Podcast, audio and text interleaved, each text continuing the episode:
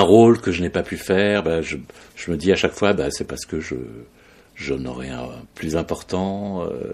non, non, je trouve qu'à chaque petit échec entre guillemets permet d'avancer parce que c'est toujours une ressource. Euh, après à ce moment-là, on se, pose des questions sur soi-même, sur pourquoi, comment, et puis euh, ça, ça permet d'avancer. Donc je, non, je ne sais pas ce que c'est vraiment l'échec. Ouais, carrément. Mon invité ne connaît pas l'échec. Bienvenue tout le monde dans Essaye encore. On va peut-être vous apprendre à, ne pas connaître l'échec. On ne sait pas. On sait pas ce qui peut ressortir de ce podcast. Bienvenue dans Essaye encore, le podcast qui dédramatise l'échec, qui apprend à se dire c'est pas grave si on se plante. C'est comme ça d'ailleurs qu'on apprend. Voilà le late motif. L'épisode précédent, si tu l'as pas encore entendu, c'est euh, Flore euh, que je recevais. Elle est experte en sexualité. Avec elle, on a parlé sextoy, cul et maths. Oui, je t'assure. On a parlé de son roman aussi qui venait de sortir, Matriarchie, euh, bah, du sexe qui fait peur, des traumas qui étaient liés au sexe. On avait parlé de remise en question, de honte, euh, de peur, euh, d'apéro littéraire, d'un problème au bac français qui l'avait évidemment très touché quand on écrit un bouquin et qu'on se prend une mauvaise note au bac français. C'est pas, hein, bizarrement, ça va pas de base ensemble et puis finalement si. Bref, l'épisode est dispo. Si c'est pas entendu, c'est déjà sur toutes les plateformes évidemment de podcast, un peu partout, Apple Podcast, Spotify, etc etc.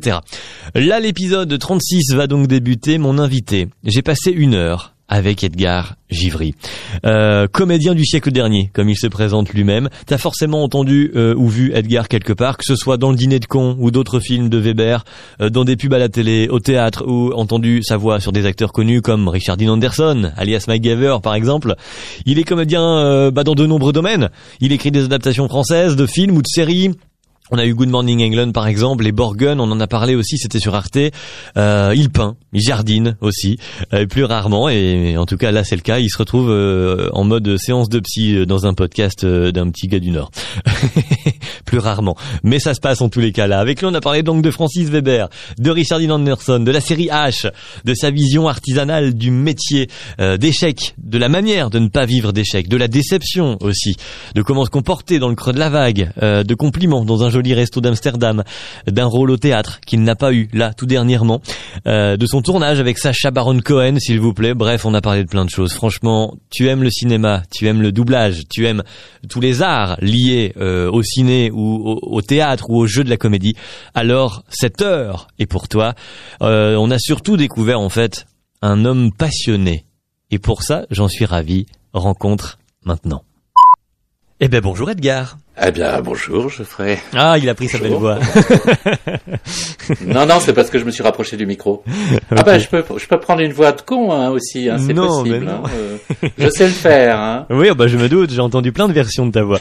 Euh, pour le coup, Edgar Givry. Alors, la première question du podcast, on va pas y échapper. Euh, c'est la même pour tout le monde et peut-être aussi des fois parfois compliqué, oui, chez certains. Mhm. Qui es-tu? Comment tu te présenterais toi à nous? Parce que je me suis aperçu qu'en présentant les gens, des fois, on les présente avec des trucs qu'on a lus sur Wikipédia ou ailleurs qui sont faux.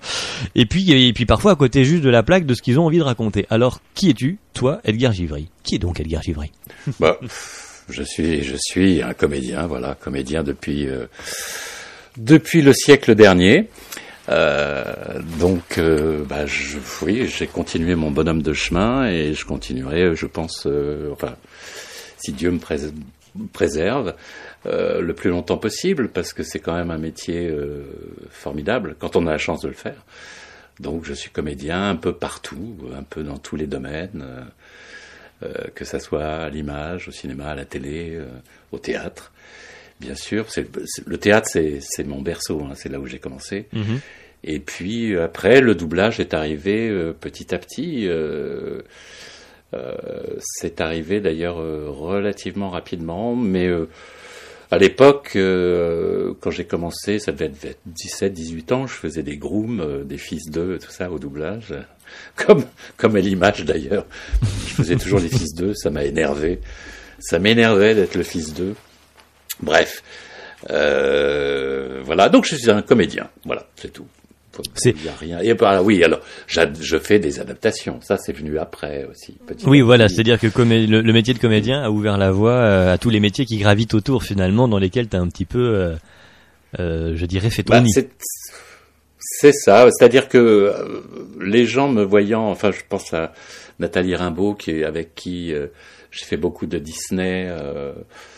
Euh, notamment bah, les Muppets et tout ça. Bah, un jour, c'est elle qui écrivait les textes et ces textes étaient très très bien, très très bons. Et ben moi, je pouvais pas m'empêcher de les changer, donc euh, de, de, les améliorer. Enfin bref, et d'ailleurs, elle gardait souvent mes prises avec mon texte et elle m'a dit un jour mais pourquoi tu n'écris pas euh, des adaptations J'ai dit bah écoute, j'y connais rien, j'y connais rien du tout. Elle m'a dit c'est très simple, il y a cinq signes, les labiales, les semi-labiales. Je te montre, eh ben, sur un petit bout de papier. Et puis euh, un jour, elle m'a, dit bah écoute, voilà, j'ai un dessin animé, euh, vas-y, adapte-le. Et puis je me suis lancé. Et puis il se trouve que les comédiens qui venaient s'enregistrer trouvaient ça plutôt bien. Et je crois que oui, je crois que quand on, est comédien soi-même et qu'on est on pratique le doublage, euh, ben on a plus de facilité, il me semble, hein, sur les dialogues, sur. Bah, oui, tu sais par euh, définition euh, quelles vont être les difficultés une fois rendu au, stade les comédiens jouent quoi. Exactement, exactement. Ce que ce que pas mal d'adaptateurs n'ont pas, ils n'ont pas cette notion. Il y en a quelques-uns hein, qui sont pas du tout comédiens et qui, qui, qui ont ce sens-là, mais mais c'est assez rare quand même, c'est assez rare.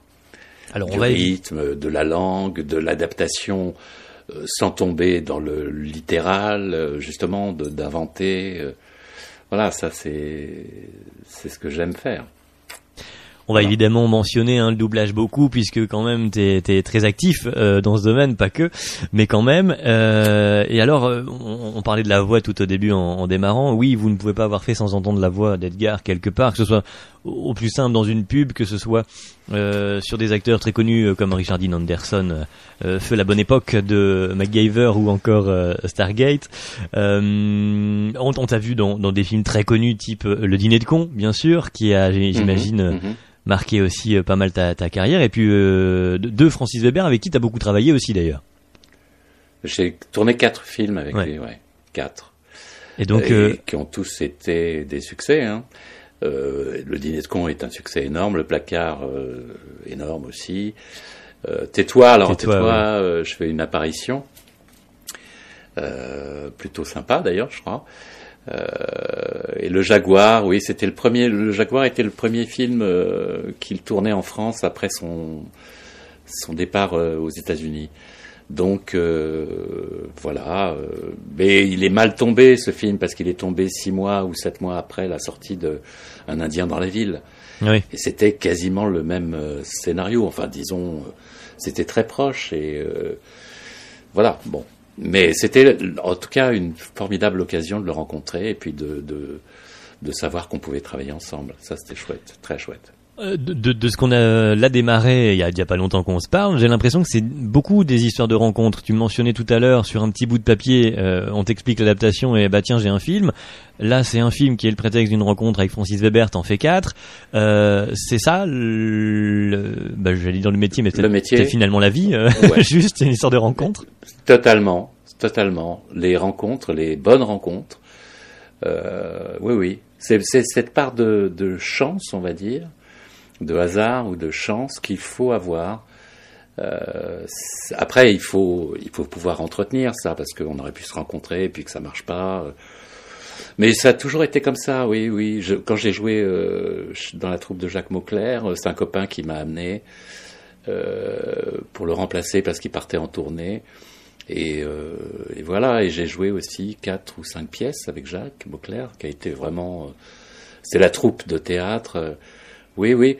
Bah, je crois que je suis pas quelqu'un de très très difficile pour les autres. Je suis plutôt accommodant, plutôt. Euh, euh, D'abord, je m'amuse beaucoup dans ce métier. C'est un métier qui me plaît beaucoup, donc euh, je peux être exigeant, ça c'est vrai. Quelquefois dur, parce que l'exigence quelquefois amène la dureté. Mais c'est toujours dans le dans l'esprit de, de Tiens, j'ai mon haut-parleur qui s'est décroché. c'est rien. C'est rien ça. Euh, oui, c'est toujours dans l'esprit de l'œuvre, entre parenthèses. C'est-à-dire que parce que parce que je, veux que les choses soient, soient le mieux possible pour tout le monde, pour le spectateur d'abord. J'ai jamais euh, fait ce, ce métier par-dessus la jambe, quoi. En disant bon, ça va, j'ai de la bouteille, je sais faire. Non, non. je suis toujours, euh, toujours euh, à flux tendu en, en, en moi, c'est-à-dire que euh, euh, je peux me tromper, hein, je peux faire des erreurs, bien sûr, mais en tout cas, euh, je, je, je tends vers le, vers ce que, ce que je trouve de mieux, quoi. Voilà. Alors, justement, en parlant de faire des erreurs, avec cet éventail de de, de, de, de, de, de talents et de métiers puis au, au sein du même finalement, euh, il y a forcément eu Mhm. des moments euh, plus compliqués où, euh, où tu as dû rater ou si pas en tout cas euh, rater vécu comme euh, des moments d'adaptation peut-être des moments de jeu peut-être des pièces de théâtre j'en sais rien est-ce que tu as en tête des choses euh, comme ça qui te viennent? Euh, précisément non, euh, euh, raté. euh, oui, alors avec euh, quelquefois un petit petit boule d'amertume sur un film que j'aurais adapté, qui n'a pas été vu euh, suffisamment, euh, euh, ou qui est passé un peu à côté, ou oui. Alors ça, mais je je, pense qu'il y a, a jamais eu de vrai échec. C'est-à-dire que quand j'ai voulu rentrer au conservatoire à 17 et 18 ans, je crois. Déjà, je tournais, je jouais au théâtre. Euh, J'étais très pote avec euh, Jean-François Balmer. Je, voyais tous les soirs en sortant du théâtre parce qu'on jouait ensemble La ville dont le prince est un enfant. On se retrouvait avec euh, Jacques Weber, avec euh, Villeray, tout ça. Et ils étaient plus âgés que moi et je trouvais cette bande formidable. Et c'était une bande qui se qui se s'aidait, qui s'entraidait. C'est-à-dire que Weber avait rendez-vous avec euh, Lelouch euh, ou, ou Huster, je me souviens plus. Et puis hop, il amenait les autres Mhm. en disant ben moi j'ai des potes au conservatoire. Alors voilà, c'est ce voilà, moi je rêvais de ça au conservatoire.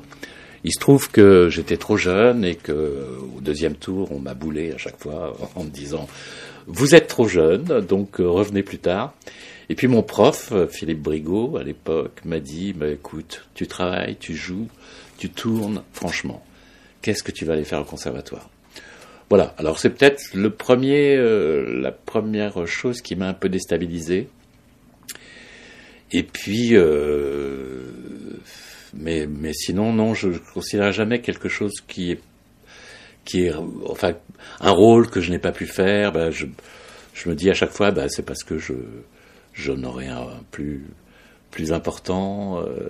non non, je trouve qu'à chaque chaque petit échec entre parenthèses euh, ou entre guillemets euh, permet d'avancer permet d'avancer parce que c'est toujours une c'est toujours une ressource euh, après à ce moment-là on se, on fait on, se pose des questions sur soi-même sur pourquoi comment et puis ça permet d'avancer. Donc je, non je ne sais pas ce que c'est vraiment l'échec Voilà. C'est joli, c'est joli, mais il y a quand même, j'imagine, des moments plus. Quand tu dis là, euh, ça permet de se poser des questions. Ça veut dire que sur l'instant, on n'est pas nécessairement euh, ravi, euh, content, satisfait. Euh, que- Évidemment.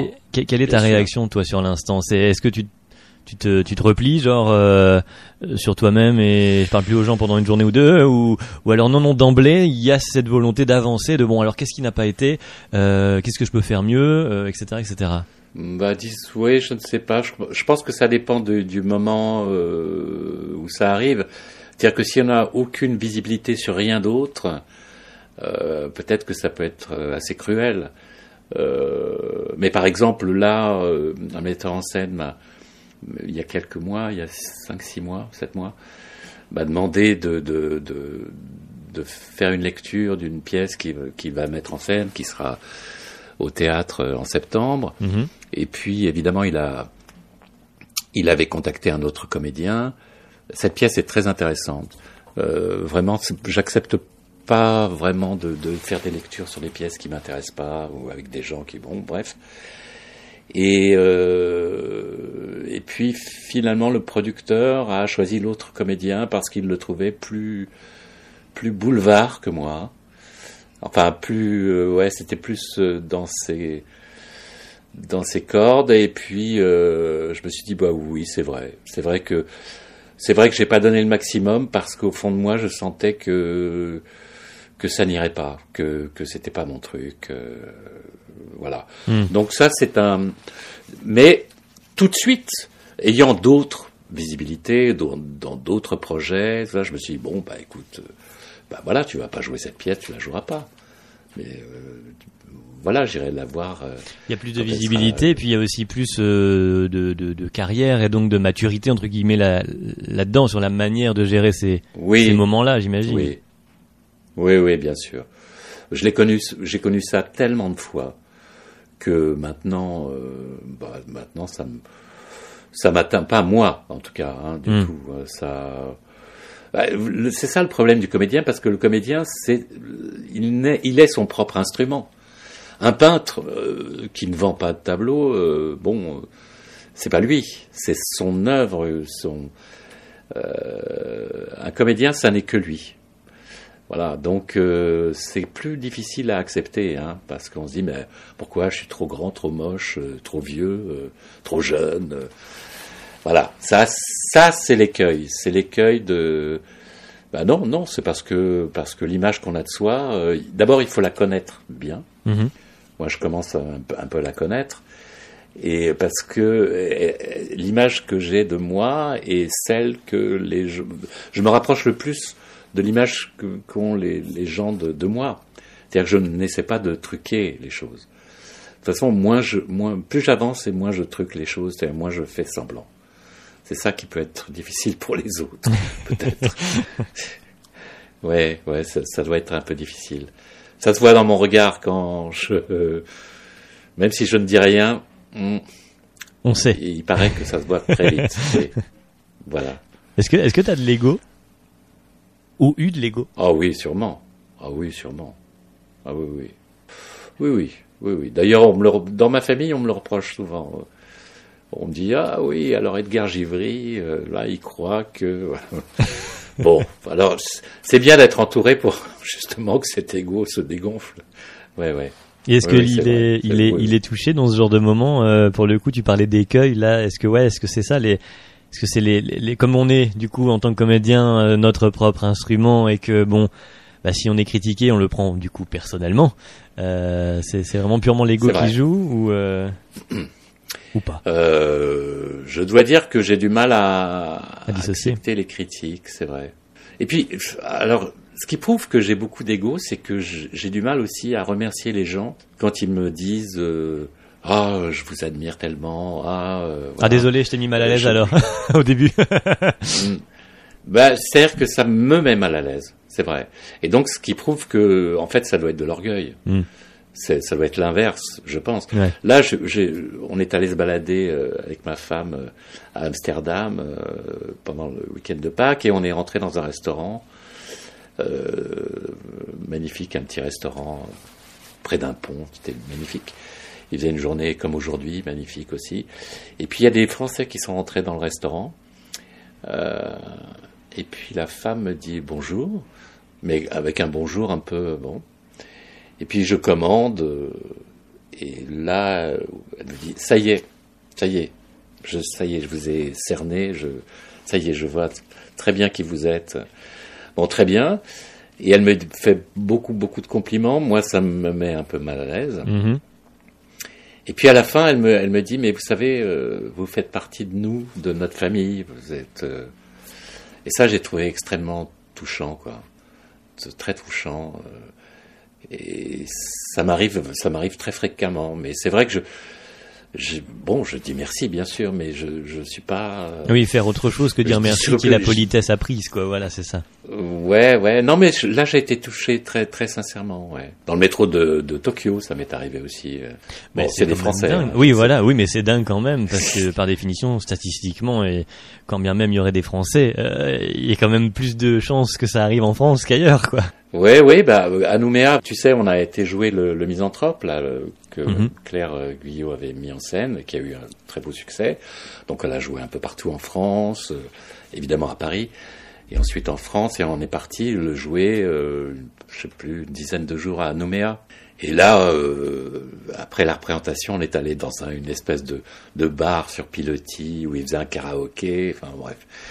Et à un moment, euh, un des, un des, des spectateurs qui était là me dit euh, Vous êtes, vous êtes le vrai euh Non, vous êtes un. Alors il m'a dit quoi? Il- C'était très marrant. Euh, vous êtes un, un sosie ou le vrai de la, de la capitale, enfin un truc comme ça. C'était très marrant. Non, non, mais oui, oui, mais je, ça, ça, je le prends très, avec beaucoup de plaisir, en fait. C'est vrai que les gens n'arrivent pas à me situer, ils connaissent pas mon nom, ça c'est sûr.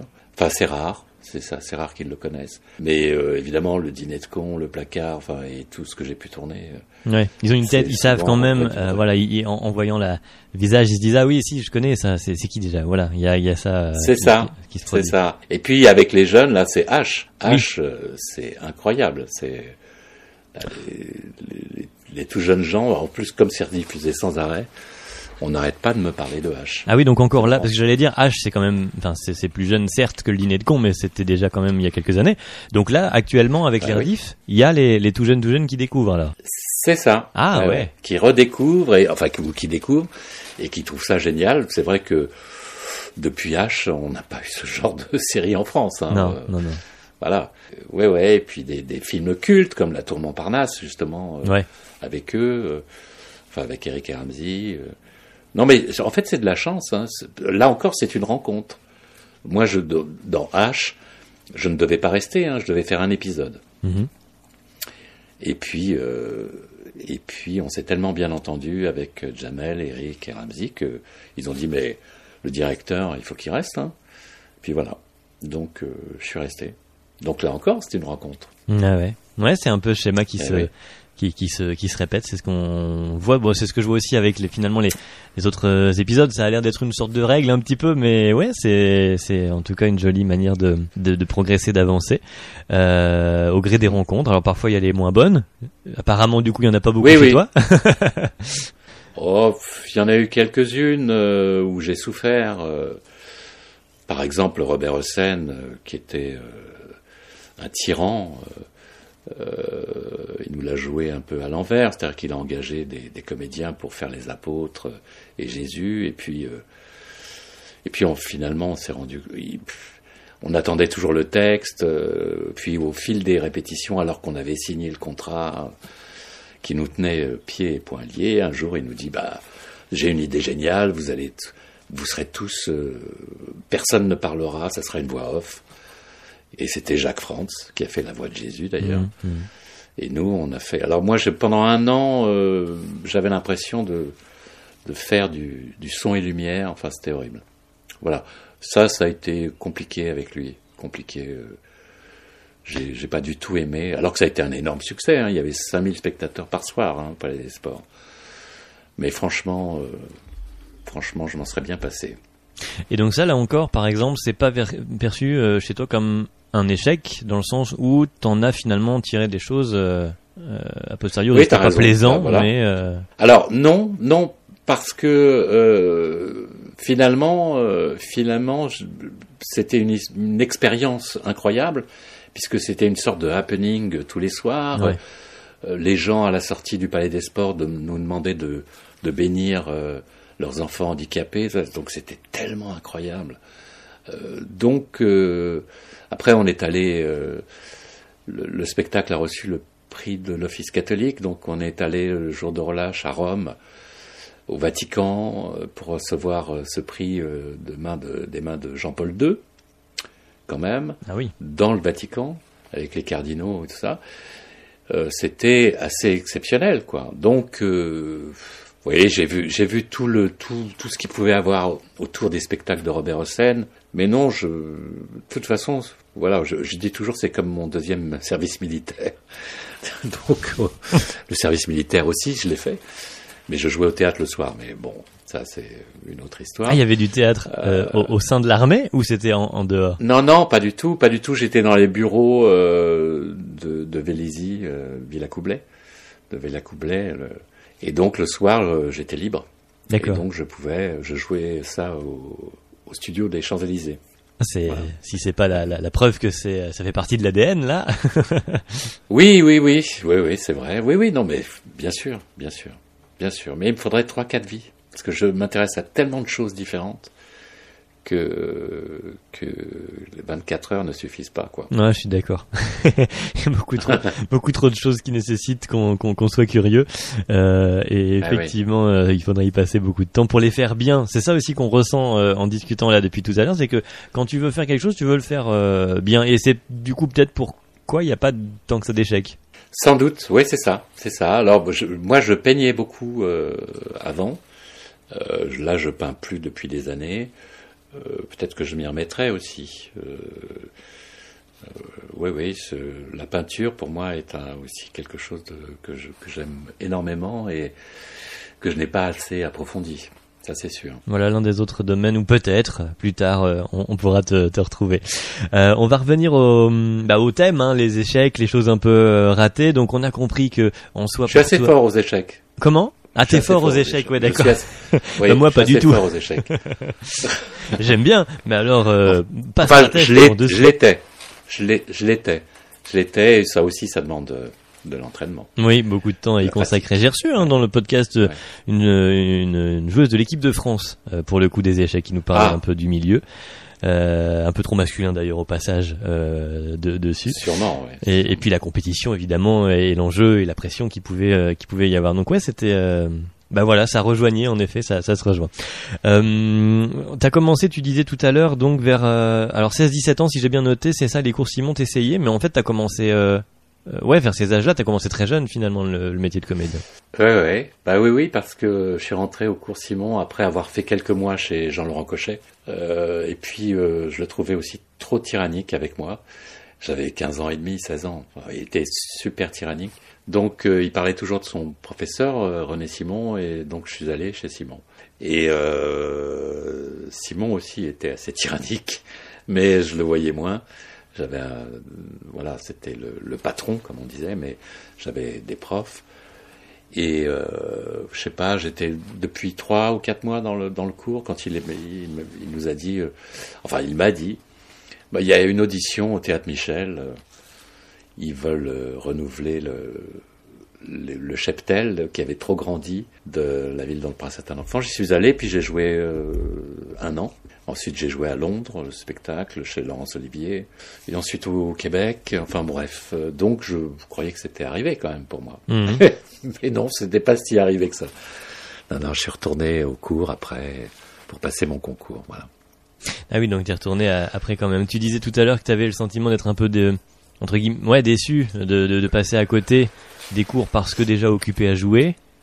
Euh, Oui. Aujourd'hui, par exemple, tu, tu n'as pas encore écrit de choses euh, propres, Edgar Ouais. Givry, mais tu écris des adaptations finalement. Donc avec le, le- le- Ouais. est-ce que t'as pas, hum, et tu mentionnes aussi que t'as besoin de plusieurs vies. Est-ce que t'as peur de passer à côté euh, de choses et que quelque part tu, du coup, tu ne fuis pas un peu tout le temps, tout en étant proche, tu vois? Oui, oui, bah, ça- merci, monsieur le psy. Euh, Allez, gratuite cette séance, on y va tranquille. Euh, oui, bien sûr. Oui, oui, bien sûr. Est-ce que je vais regretter de ne pas avoir suffisamment peint, de ne pas avoir écrit euh, euh, en signant euh, Est-ce qu'il n'y a pas une peur de l'échec derrière ça pour rattraper à mon thème? Peut-être. Oui, oui, peut-être. Oui, oui, peut-être.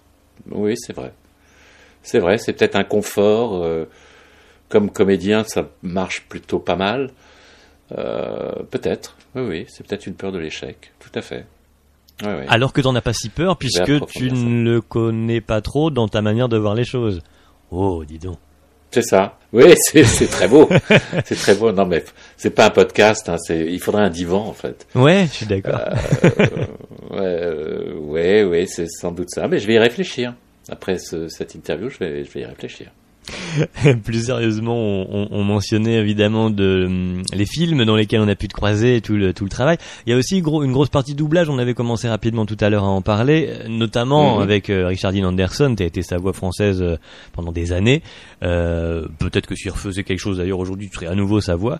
Euh, co- comment tu as vécu cette Sûrement. euh, relation-là Ah très bien, très très bien, parce que euh, j'ai adoré tout de suite le premier épisode que j'ai fait de MacGyver. Mhm. Je trouvais que c'était un personnage vraiment intéressant qui sortait des sentiers battus, comme on le sait.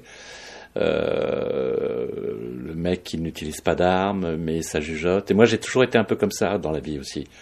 C'est-à-dire que bon, les armes, je déteste, euh, mais euh, j'ai toujours su que le le poison était, enfin l'antipoison était proche, proche du, du, poison dans la Mhm. nature. Donc dès que, ouais, j'ai toujours été très bricoleur, très, euh, et donc ce personnage-là me, me me plaisait beaucoup. Euh, personnage entre parenthèses que je fais, j'ai fait sans essai. Hein. À Ah oui. Les essais, ça n'existait pas. Ah oui, oui. La- Jacques Barclay qui m'a convoqué dans son bureau alors que je le connaissais pas m'a dit voilà j'ai une série euh, est-ce que ça vous intéresse Euh, oui. Et puis voilà. Et puis, Quelle belle pour- époque. oui oui oui. C'est pour ça que ça m'agace un peu les, les essais aujourd'hui Euh, franchement euh, bon bref passons. C'est comme ça. Euh, mais euh, oui alors Mac, MacGyver j'ai alors j'ai moins aimé Stargate j'étais moins client de Stargate sauf que j'adore ce comédien j'adore sa, sa présence ce- son espèce de nonchalance euh, Oui, euh, un peu pince sans rire comme ça, très cynique, très. Ouais, ouais. Euh, disons que je lui ai apporté beaucoup plus de ça en plus, moi, puisque j'ai ce, ce côté-là aussi. On s'est rencontrés, hein, d'ailleurs, on s'est Oui. rencontrés. euh, Alors pour le coup, c'est pas très vieux. Enfin, je sais pas si tu l'avais rencontré avant, mais j'ai vu lors d'une convention, oui. ouais, ouais. Et il a été absolument charmant. euh, il a dit, euh, il m'a dit des choses très gentilles. Euh, il s'est un peu foutu de ma gueule d'ailleurs en disant waouh waouh waouh, alors la voix comme ça Oui, il a demandé au public, Euh, hein, c'est pour l'extrait que j'ai vu, euh, si euh, sa voix à lui euh, était meilleure que la tienne ou l'inverse. ouais, ouais. C'était assez Ouais. mitigé dans le public, hein, donc euh, il y, avait du Edgar Givry euh, en puissance. Ouais, ouais, il y a plein de gens qui m'ont dit que, que ma voix était plus chouette et plus sexy que la sienne. C'est ce qu'il m'a dit. A- vous, avez rendu ma, ma voix sexy et célèbre. Il m'a dit, c'était, mignon comme tout. Ouais, c'était, vraiment une. C'est, un personnage très chouette euh, euh, qui, a, qui a arrêté de tourner, hein, qui, qui a changé beaucoup physiquement. Oui, oui. Euh, Même si là, il va, il, mais va, bon, il je va crois mieux physiquement de ce que j'ai pu voir. euh, ça, ça va vers le mieux. Il y avait eu beaucoup Ouais. de médicaments tout un temps, donc euh, c'est vrai qu'il avait beaucoup changé. Oui. Et donc, euh, et donc humainement, apparemment très, très gentil. Ouais, c'est un type très chouette. Ouais, vraiment très chouette. Euh, Ça se voit. Ça voit. Est-ce que, est-ce qu'il y a un peu le même phénomène, Patrick Poivet, Bruce Willis, sur euh, toi et, et, et Dean Anderson? Genre, c'est meilleur en VF Je sais pas ça. Je sais pas ça. Il faut, faut demander aux, aux fans. Euh, non, je sais pas du tout. Je, là, là, franchement, je, je ne sais pas. Qu'est-ce qui euh, aurait été, euh, puisqu'on on, on a compris qu'il n'y avait pas tant d'é- d'échecs, euh, qu'est-ce qui le, aurait été un échec pour le coup? Que euh, Richard Dean Anderson te dise euh, t'as fait de la merde euh, mon petit Edgar ou comment il pourrait qu'est-ce qu'est-ce qui aurait été euh, Bah, ça veut dire si. Et comme ça n'a pas été le cas, euh, je, je déteste les si. ouais Parce que on peut tout refaire. Hein, on peut. Et si euh, j'avais pas fait ça, et si euh, ma grand-mère en avait deux. Oui, euh, bien vois. sûr, oui, oui, oui. Je- je- bah, alors je vais reformuler qu'est-ce qui serait justement. euh, un, un échec euh, en adaptation par exemple ou en doublage? Non, j'ai eu des déceptions euh, sur des adaptations qui ont moins bien marché. Pas du fait de mon adaptation d'ailleurs, mais euh, du, du film qui a moins eu de, de retentissement. Bah, bah, Par exemple, Good Morning England, oui euh, qui s'appelle en réalité The, The Boat That Rocked. Euh, D'ailleurs, le titre choisi par Canal était une très bonne idée. Hein. Et ben, je trouve que euh, il n'a pas eu l'audience et le succès euh, mérité. Vraiment, c'est un, je trouve que c'est un film magnifique avec une bande son incroyable. ouais manquer les Beatles mais oui euh, ouais, non, non, non, il y a les Beatles. Non, il y a Ils y sont dedans hein? Il y a- j'ai- bah, c'est, alors c'est Ah, peut-être pas, je oui. confonds hein, si c'est plus les Beatles, mais il y en a. Je sais qu'il y avait euh, une, euh, Yann, hein, enfin un, une personne emblématique, groupe ou chanteur tout seul, je ne sais plus, emblématique de l'époque qui n'était pas pour une histoire de droit et, et à l'époque j'avais trouvé ça euh, un peu dommage parce que c'était. Ah, mais euh, peut-être, peut-être, peut-être que tu as raison. Peut-être que c'est les Beatles. Oui, c'est possible. Euh, enfin bref, voilà. Donc c'est pas un échec. Et puis ça n'est pas de ma faute, Bah non. comme on dit. Euh, surtout que j'étais assez fiero de, de, de mon adaptation. Et, en plus, euh, Richard, Richard Curtis suivait euh, attentivement. Il était au Japon à l'époque. Il suivait attentivement euh, tout, tout, les scènes que j'envoyais à la production, ils, ils suivaient de très près mes adaptations, donc c'était assez. D'ailleurs, j'avais j'avais vraiment la pression, quoi. Et à l'arrivée, je crois que c'est une très bonne adaptation. Enfin, d'après ce qu'on m'en a dit. Et puis, euh, mais ça n'a pas eu vraiment un énorme succès, ce film public, pas terrible. Hein. Je me souviens pas de combien de. Et puis, il n'est jamais rediffusé, par exemple. Ouais, c'est vrai. Je ne sais pas pourquoi. Oui, pourtant il était effectivement très bien ce film. J'ai passé un très bon moment. c'est vrai. Puis il aborde le, le, début de la radio aussi. Enfin, on est sur quelque chose un peu, alors certes romancé, mais c'est historique quand même, quoi. Donc euh, c'était non, c'était vachement, c'était vachement bien. Ouais, euh, voilà. Donc c'est oh, c'est pas des échecs, ce sont des déceptions. voilà, des, déceptions. Et donc pour le coup, alors toi qui adaptes, qu'est-ce qui ferait d'une adaptation qu'elle serait ratée? Est-ce que un, comédien pourrait faire que ce soit raté? Est-ce que euh, le, le, bah, le, texte, par, de, par définition, euh, ferait qu'un film pourrait être raté, ou en tout cas une adaptation Oui, euh, je crois que quand c'est raté, euh, c'est tout, tout, c'est un ensemble. Mélange, hein, mm. ça, vient. Bah oui, ça vient de l'adaptation, ça vient du, du directeur artistique, du comédien, des comédiens. je, je, sais pas. Je, je sais pas trop quoi te dire là-dessus. Euh... T'y penses pas quand t'adaptes toi? Tu te dis pas, il euh, y, a, comme une, une un, pas un protocole, mais tu vois une, fiche avec euh, 12 euh, étapes qui font que euh, en faisant comme ça c'est réussi. Bah, la alors... plupart du temps, la plupart du temps, bon, je fais des adaptations et après c'est dirigé par quelqu'un d'autre. D'accord. Bon, ça m'est arrivé de le, de le faire, hein, de diriger, d'avoir écrit. Euh, par exemple, un film comme Boss Level, je ne sais pas si tu l'as vu, euh, qui était sur, euh, sur une plateforme. là, je l'ai dirigé, choisi les acteurs. donc, je ne peux m'en prendre qu'à moi-même. Après, les adaptations en général, donc je les confie, voilà, on, me demande, et puis après c'est le DA qui choisit ses acteurs et ça. Donc,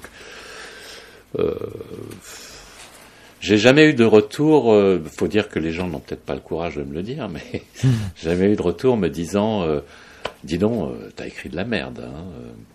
Euh, d'abord, j'essaie de ne pas écrire n'importe quoi.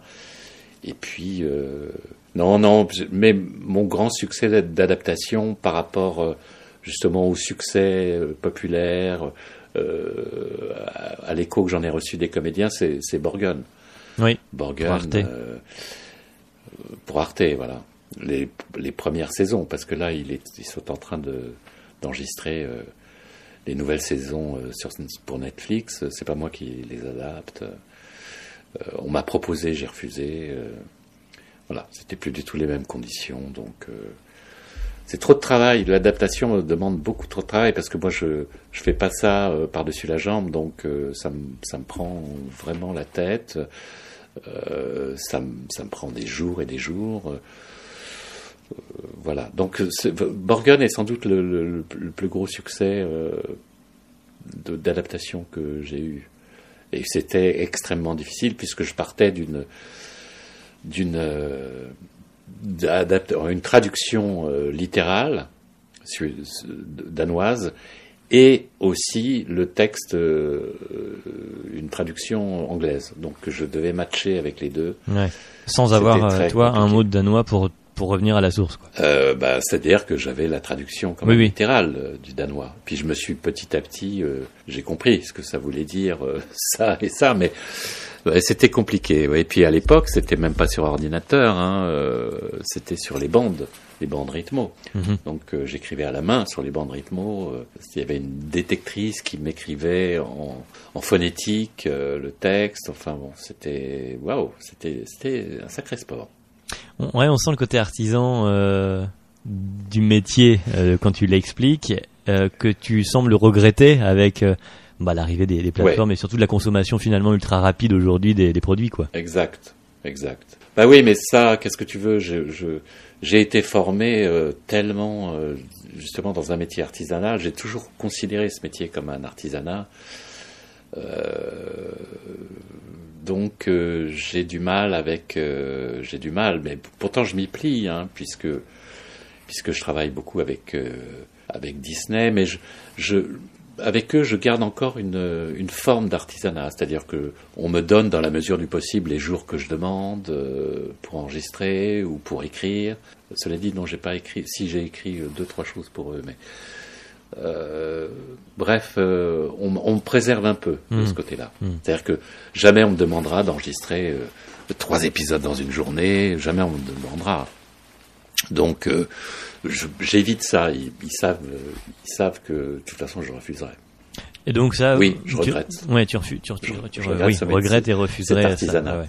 Ouais. Et dire oui, ça, ce serait pour le coup un échec. Toi, ce serait genre ah, bah, je, je, je, je renie finalement un petit peu tout ce qui a été jusqu'à maintenant. euh, La question se pose, la question se posera pas. Ouais. La question ne peut pas se poser Euh, parce que justement, euh, ma vie est faite maintenant, aujourd'hui. Je peux dire non euh, très facilement. Mm. C'est ce que je n'arrête pas de faire d'ailleurs pour des tas de choses différentes. Euh, mais ça, c'est ce que je, oui, je, je, bah, c'est le privilège de l'âge aussi. Hein, C'est-à-dire que mes enfants sont grands, euh, j'ai pas besoin de courir euh, le cachet. Enfin, voilà. mm.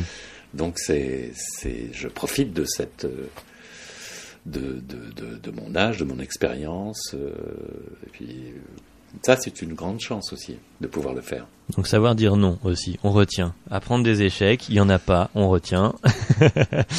et savoir dire non. Voilà ce qu'on apprend aujourd'hui avec Ah oui. Edgar Givry. Euh, C'est vrai, c'est vrai, mais je, je connais des gens qui n'ont pas les, les, mes possibilités, qui savent dire non aussi. Hein. Donc, euh, je leur tire mon chapeau dans ces cas-là. Ouais, bah Parce ouais. que quand on a, une famille à élever, euh, des loyers à payer, je sais pas quoi, euh, dire, savoir dire non, euh, c'est, gonflé. Hein. Et euh, bon, peut-être que il y a encore des gens comme ça. Hein. Oui, oh bah, sans, sans- oui, sans, sans doute, oui, bien sûr. On va pas non plus dresser un portrait triste et aller se pendre après. Hein. Ouais, ouais, ouais, ouais. Oui, oui, mais bon, je sais qu'il y a des gens, euh, enfin, il y a des, des comédiens et tout ça qui, qui tournent dans des séries pour la télévision française euh, que je ne nommerai pas Mm. et qu'ils font parce que parce qu'ils ont besoin non seulement de gagner leur vie, mais aussi parce que euh, parce qu'ils ont besoin de voir leur image euh, sur les écrans. Ça. Moi, j'ai même pas du tout ce besoin. Ça va, je l'ai vu suffisamment, mon image, donc je la connais. euh, voilà, mais je, je jette pas la pierre du tout. Hein. Il faut bien, il faut bien vivre, quoi. Bah oui. Mhm. Bah oui. bah oui, ma foi, effectivement. Euh, tu mentionnais euh, tout à l'heure avant qu'on commence euh, l'épisode justement dernièrement une dernière adaptation où il y a ce sentiment justement de déception. C'est un film qui est actuellement au cinéma. Oui, la cité de, le secret de la cité perdue, The Lost City. Bah oui, je, trouve qu'il est plus ou moins réussi ou plus ou moins raté, je ne sais pas. C'est entre les deux. Il y a des très jolis moments. Euh, il y a quand même une sacrée distribution. Hein. Sandra Bullock, euh, Daniel Radcliffe, euh, Brad Pitt qui fait un numéro incroyable de, de, sauveteur dans la jungle. Bon, il y a plein de choses rigolotes, mais je trouve qu'il y a plein de. Pour une fois, il n'y a pas Dwayne Johnson dans la jungle en plus, faut quand même le noter. oui.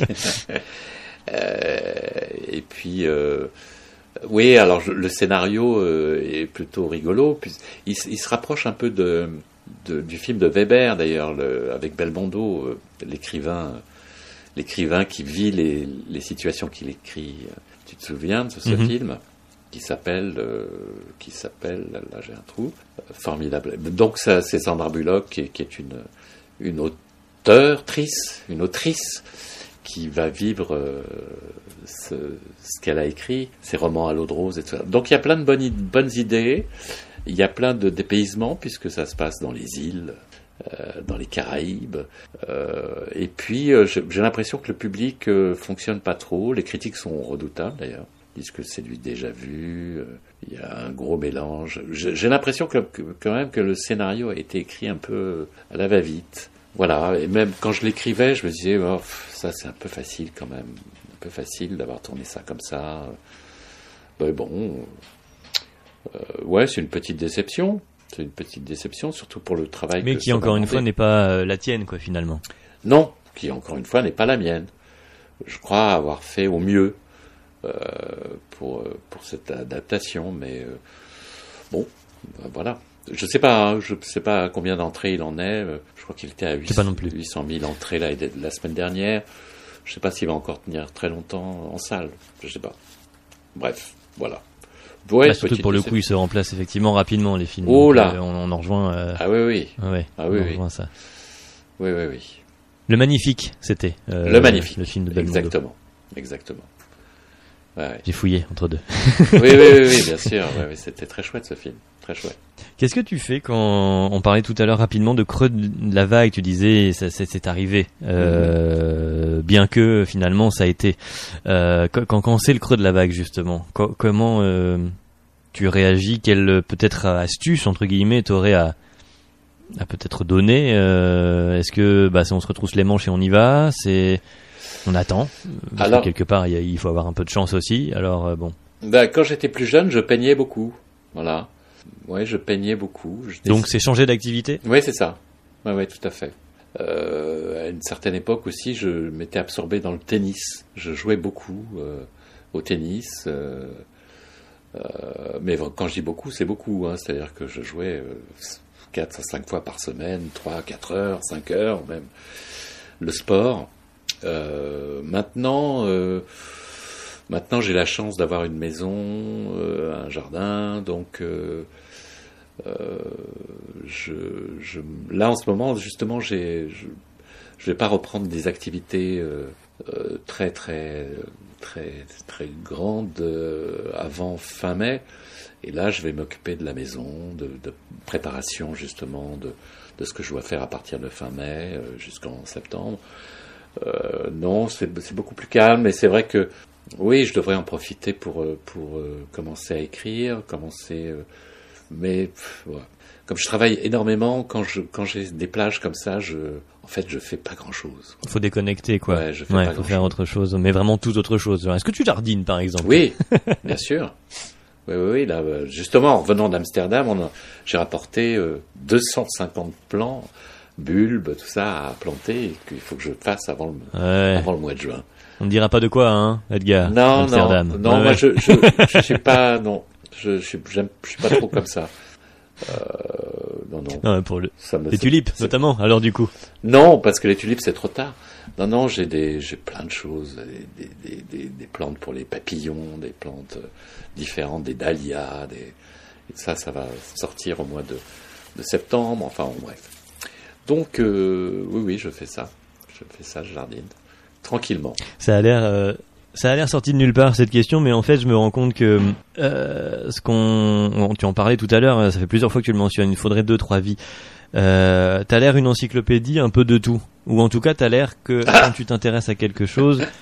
Tu y vas euh, vraiment euh, à fond. Là, on mentionne deux plantes et tu connais leur calendrier de floraison. Ouais. Donc, est-ce que le secret pour se prémunir finalement euh, des ratés ou des échecs, ce serait pas bah, d'apprendre vraiment bien les choses et, et de les faire bien? Ça a l'air tout con, mais est-ce que finalement ce serait pas de bien faire les choses pour éviter de les rater le secret?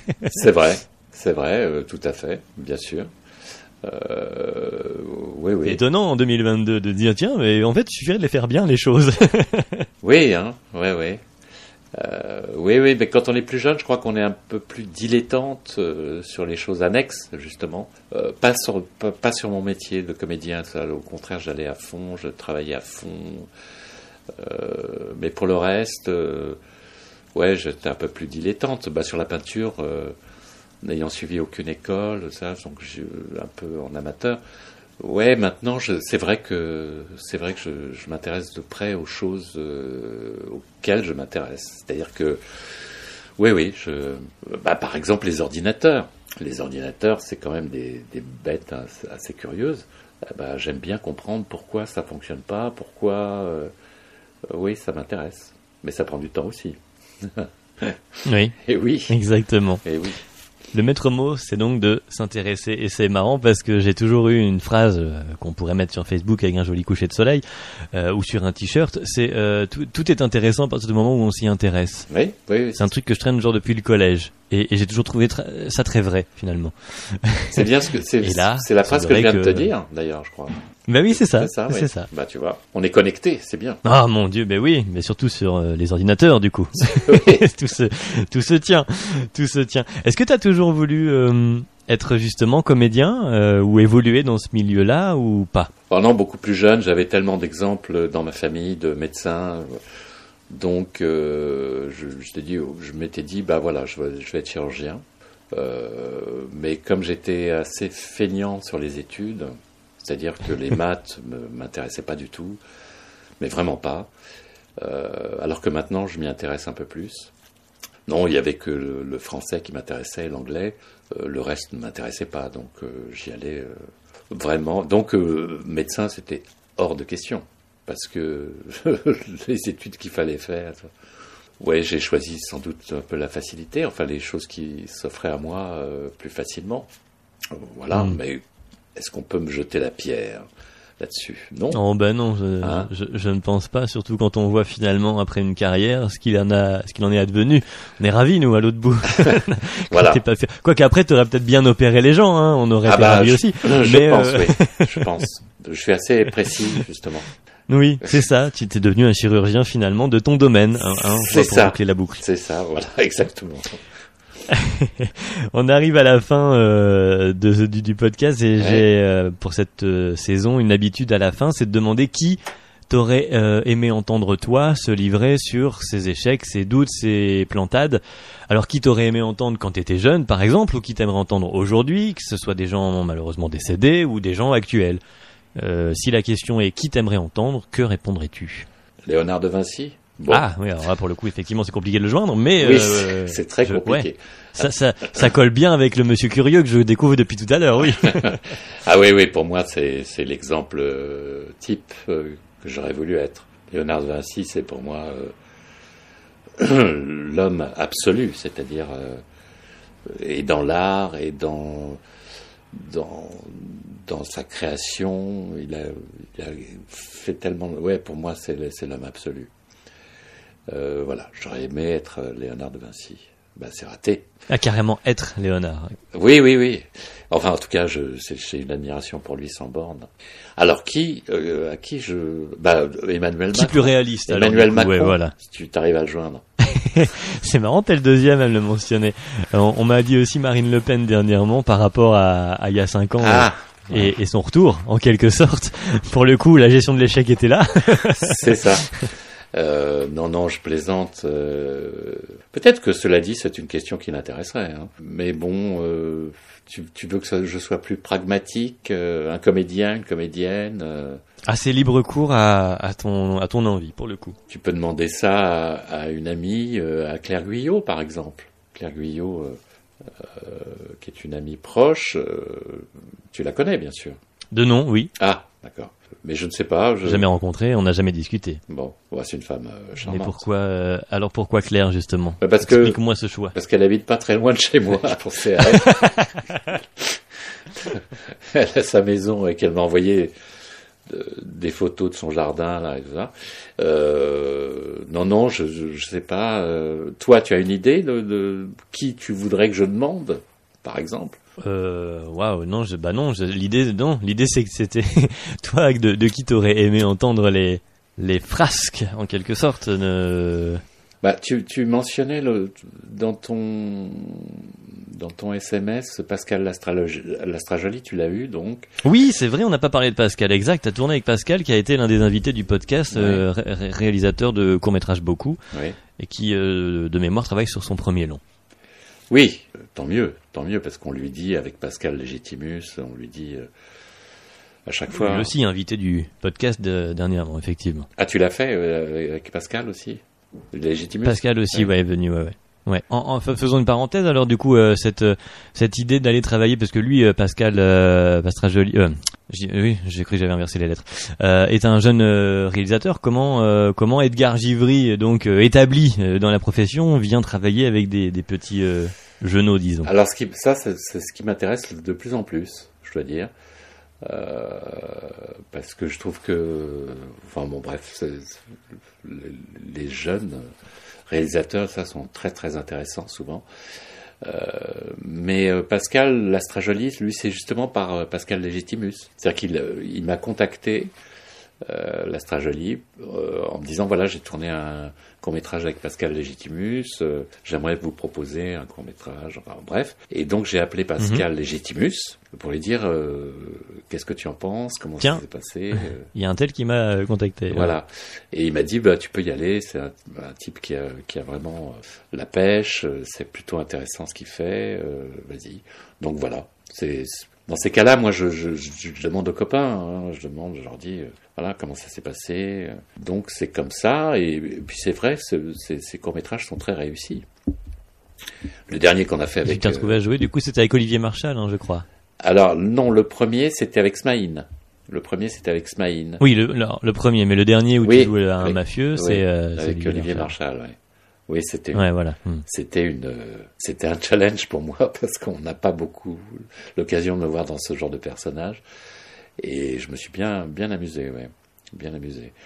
Euh, et puis c'est plutôt réussi.